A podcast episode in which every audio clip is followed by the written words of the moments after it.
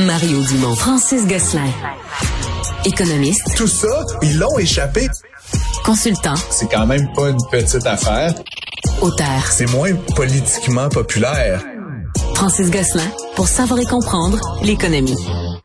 Bonjour Francis. Salut Mario. Alors, c'est une nouvelle majeure, euh, ben, qui est, c'est plus une nouvelle, en fait, c'est une nouvelle qui se complète. Là, c'est une transaction qui date de je sais plus combien d'années, euh, mais qui s'est complétée officiellement aujourd'hui. Microsoft qui achète le spécialiste du jeu Activision Blizzard. Un, un, un fabricant de jeux hein, qui, qui, a plusieurs grandes franchises là, qu'on connaît comme World of Warcraft, Starcraft, etc. Euh, Call of Duty. Call of Duty. Donc c'est une méga transaction. On n'avait pas vu une transaction de cette ampleur-là là, depuis euh, plusieurs décennies. On parle quand même de 69 milliards de dollars là, qui Puis les autorités réglementaires en Europe, aux, en Amérique du Nord, ont vraiment hésité avant de dire oui à ça. Ben, c'est ça la nouvelle aujourd'hui, c'est que finalement, là, via l'assentiment de, de, de, hum, l'autorité anglaise, là, britannique, là, finalement, c'était le dernier obstacle qui restait pour que la fusion puisse se réaliser. Et donc, ce qu'on euh, ce qu'on apprend, donc, c'est que ça va se faire. Moi, Mario, j'ai jamais été bien fan de cette fusion-là, évidemment, parce que c'est. Pour toi, c'est une mauvaise nouvelle dans le domaine du jeu. Là. Ben, tu sais, je veux dire, moi, j'ai, j'ai, je joue à des jeux euh, régulièrement, puis euh, tu sais, j'ai, en l'occurrence, j'ai une PS5. Là, c'est pas parce que j'ai Sony tatoué nulle part, mais tu sais, j'ai acheté ça à un moment donné. Puis évidemment, à chaque fois qu'on voit des fusions comme celle-là, où tu as un fabricant de console qui achète un éditeur de jeux, ben, ce qu'on peut anticiper, c'est qu'éventuellement, les jeux de cette marque-là ne seront plus disponibles sur d'autres consoles. Donc là, il va falloir acheter une deuxième puis une troisième console. Donc le monde idéal pour le consommateur, c'est que les fabricants de jeux restent indépendants et vendent leurs jeux sur toutes les consoles. Le monde idéal pour Francis Gosselin, le monde idéal pour Microsoft, c'est pas ça. comme je te dis, ça dépend de ton point de vue. Euh, puis pour les actionnaires de Microsoft, c'est certainement une très bonne nouvelle. Mais encore une fois, puis là, tu sais, dans les dans les ententes là, telles que je les comprends, Mario, c'est qu'il y a des périodes de 10 à 15 ans pendant lesquelles Microsoft s'engage à garder les jeux disponibles. Mais c'est toujours la même chose. Il va venir un, un jour, dans 10 ans, tu sais, que cette date-là va arriver, où éventuellement, euh, il, il, les jeux seront plus disponibles. Et donc là, il va falloir qu'on qu'on qu'on ce que vous entendez, vous voyez, c'est bébé Francis. Ouais, bébé Francis en studio. Qui vient aider, ouais, assister, puis apporter quelques précisions euh, exactement. au chiffre exact. Lui, dans 10 ans, il va acheter des jeux vidéo. Oui, oui. Il va être obligé. Non, tu, tu vas lui acheter des jeux vidéo. Mais donc, euh, je vais être obligé de lui acheter une Xbox s'il veut jouer à Call of Duty. En l'occurrence, peut-être dans 10 ans, c'est un peu jeune pour jouer à Call of Duty. Mais euh, tout ça pour dire, c'est quand même, euh, c'est quand même, en tout cas pour moi, une mauvaise nouvelle, Mario. Mais bon, il fallait que ça se fasse ou que ça se fasse pas. Puis ça faisait plus d'un an là, que cette nouvelle-là traînait. On entendait que tel régulateur était contre, puis il y avait une semi-entente, etc. Ils ont quand même bonifié le deal, finalement, justement, là, sur la durée pendant laquelle ils s'engagent à ce que les jeux soient disponibles. Mais à la fin, ça va se faire. Puis là, donc, si tu combines euh, Nintendo, Sony et, et, et Microsoft, là, de tous les dollars qui se font dans le jeu vidéo, on est à peu près 35% du marché entre trois joueurs. C'est pas encore un oligopole, mais tu sais, ça commence gros. à être trois joueurs ouais. qui se divisent le, le premier tiers, c'est beaucoup. Le l'autre 70 bonne nouvelle, c'est quand même des milliers de de, de, de joueurs et d'acteurs qui sont tantôt euh, des, des, éditeurs, tantôt des fabricants de consoles, t'as Steam, t'as euh, Epic qui fait Fortnite, etc. qui ont qui ont différentes autres parts de marché. Euh, et, et, ça c'est pour moi la bonne nouvelle aussi ultimement Mario, c'est Fortnite là, qui est un jeu un peu particulier, c'est né de presque rien. Hein, puis ça montre que même dans un marché hyper consolidé comme le jeu vidéo, il y a encore de la place pour un Epic qui sort un Fortnite une bonne idée, de ouais. sa poche arrière puis que ça devient une espèce de méga succès de milliards Mondial, de dollars. ouais. Donc euh, il y a encore de la place pour ça, je l'espère. Mauvaise euh, semaine pour la Banque nationale. Euh, on a commencé à entendre parler de ses clients euh, corporatifs, là, des PME, Mm. qui se plaignaient d'avoir fait vider leur compte durant la nuit, ou d'avoir fait en tout cas retirer des sommes importantes de leur compte durant la nuit. Là, ça se précise un peu ce qui s'est passé. Oui, puis tu sais, sommes importantes, le genre Mario, des, des dizaines de milliers de dollars de petites PME, c'est c'est la différence entre la vie ou la mort là, dans certains cas. Puis ce qui ce qui je, je comprends du stratagème, c'est carrément qu'ils vident le compte. Donc si ce jour-là t'as 40 000 dollars dans ton compte, le lendemain c'est zéro. Si ce jour-là t'as 250 000 dollars dans ton compte, c'est ils vident le compte. Donc essentiellement ils font une série de transactions, de virements De par- nuit. de nuit, et c'est toujours le modus operandi tard le soir. là. donc typiquement peut-être pas un moment où un PDG va aller checker ses, ses comptes bancaires. là. Euh, et, et donc euh, les comptes sont vidés. Puis c'est vraiment particulier. Puis tu sais, je suis pas, euh, j'ai ni pour ni contre là, la Banque nationale, mais là, tu sais, c'est la réaction de la banque qui est un peu particulière pour l'instant. Euh, elle, elle, elle dit que tu elle ne répond pas vraiment aux attentes de ces de ces PME là. Elle dit que c'est pas sa responsabilité. Mais là, Mario, si je vais à la banque et que je dépose mon argent, si demain l'argent est plus là, je veux dire, à un moment donné, c'est ouais, le concept même de la banque. Là, eux semblent considérer qu'eux ont, ont, eu, ont fait une faille de sécurité, ont commis une faute de sécurité, donc ont donné accidentellement, par hameçonnage, ou ont donné accès à leur compte.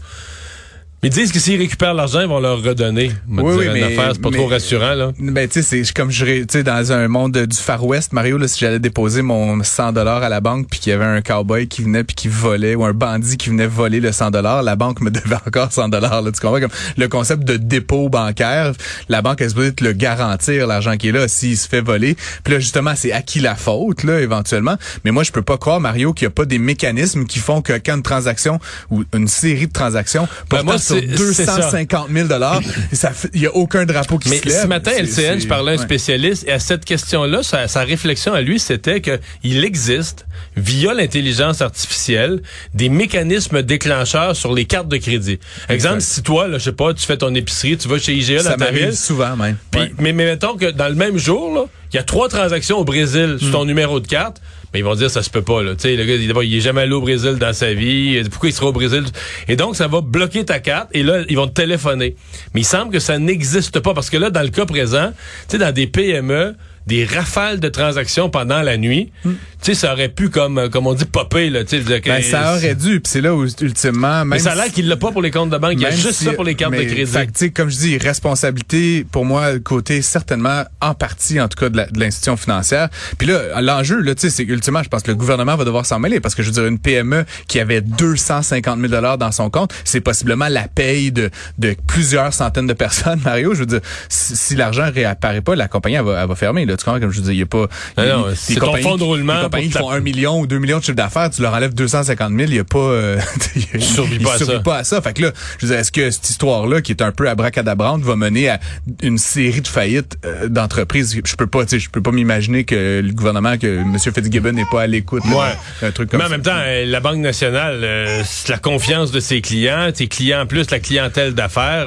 exact. Puis là, tu sais, on en parle à, l'émission. C'est un journal de Montréal en titre là-dessus aussi. Je pense que ultimement, ça, ça, coûte plus cher à la Banque nationale actuellement là, de ne pas prendre les devants sur cette station-là que, que, que, que, de le faire. Fait qu'en tout cas, je, je souhaite qu'il y ait une résolution rapide à cette situation-là. Comme je dis, parce que ayant été mon entrepreneur moi-même puis connaissant beaucoup d'entrepreneurs, c'est pas juste une question que le 250 000 dollars euh, à terme il va te mettre dans le trouble. C'est demain il va te mettre dans le trouble. Tu sais, la paye elle passe le mercredi soir. C'est elle passe pas. Euh, les employés sont pas payés. Là, c'est c'est le walkout, c'est la grève. Tu sais, ça, ça arrête il faut qu'il y ait une résolution en 48 heures. Là. Ça peut pas une affaire de 2-3 mois. On va vous revenir. Là, et donc, encore une fois, je, je, comme je dis, j'accuse pas la Banque nationale là-dedans. J'accuse personne. Mais, mais je pense que des situations comme celle-là, on va les voir de plus en plus. Tu sais, J'appelais ça un peu le moment Desjardins de la Banque nationale. Tu, te rappelles, il y a quelques années, euh, Desjardins. Bon, là, c'était un employé de Desjardins. Donc, clairement, la faute était euh, localisée à, quelqu'un.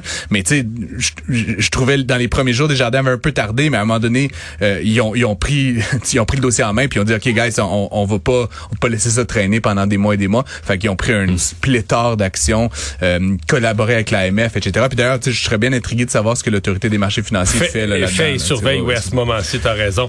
Euh, on a parlé dans mes émissions ici ou à LCN mille fois de l'Ozampic, toujours du point de vue de la santé, de la perte de poids. Mais à chaque fois, on dit la popularité d'Ozampic, ben ça se reflète aussi sur euh, l'entreprise qui est propriétaire du brevet. Ben, c'est incroyable. Tu sais, c'est drôle. Euh, honnêtement, c'est drôle, tu, tu, le dis, puis je, je t'ai écouté en parler à d'autres tribunes. Moi, je n'ai jamais parlé de ça avec toi, puis pourtant, c'est un sujet que je suis avec beaucoup d'attention depuis plusieurs mois. Euh, c'est donc une compagnie danoise qui fabrique donc ce médicament-là, qui est l'Ozempic, qui est comme un, un médicament... C'est une compagnie danoise. Danoise. Puis c'est comme magique, l'Ozempic. Là. Puis là, je ben, c'était créé pour le diabète, puis on s'est rendu compte ça que ça... de la perte de poids. Ben oui, ça diminuait l'appétit, ça changeait le métabolisme du sucre. Puis là, j'écoutais euh, le New York Times, le Daily, le, le, leur podcast quotidien, puis apparemment, c'est bon aussi pour l'alcoolisme. Là, c'est comme genre, tu sais, tout le monde va prendre Ozempic demain. c'est comme, c'est quoi ton problème, Ozempic? Puis là, donc, grosso modo, la compagnie a fait, Ça coûte cher, là. Ça, coûte cher, mais ultimement, c'est pour régler euh, des problèmes d'obésité qui t'emmènent éventuellement d'autres problèmes de santé. C'est pour régler de l'alcoolisme qui peut avoir des conséquences très négatives.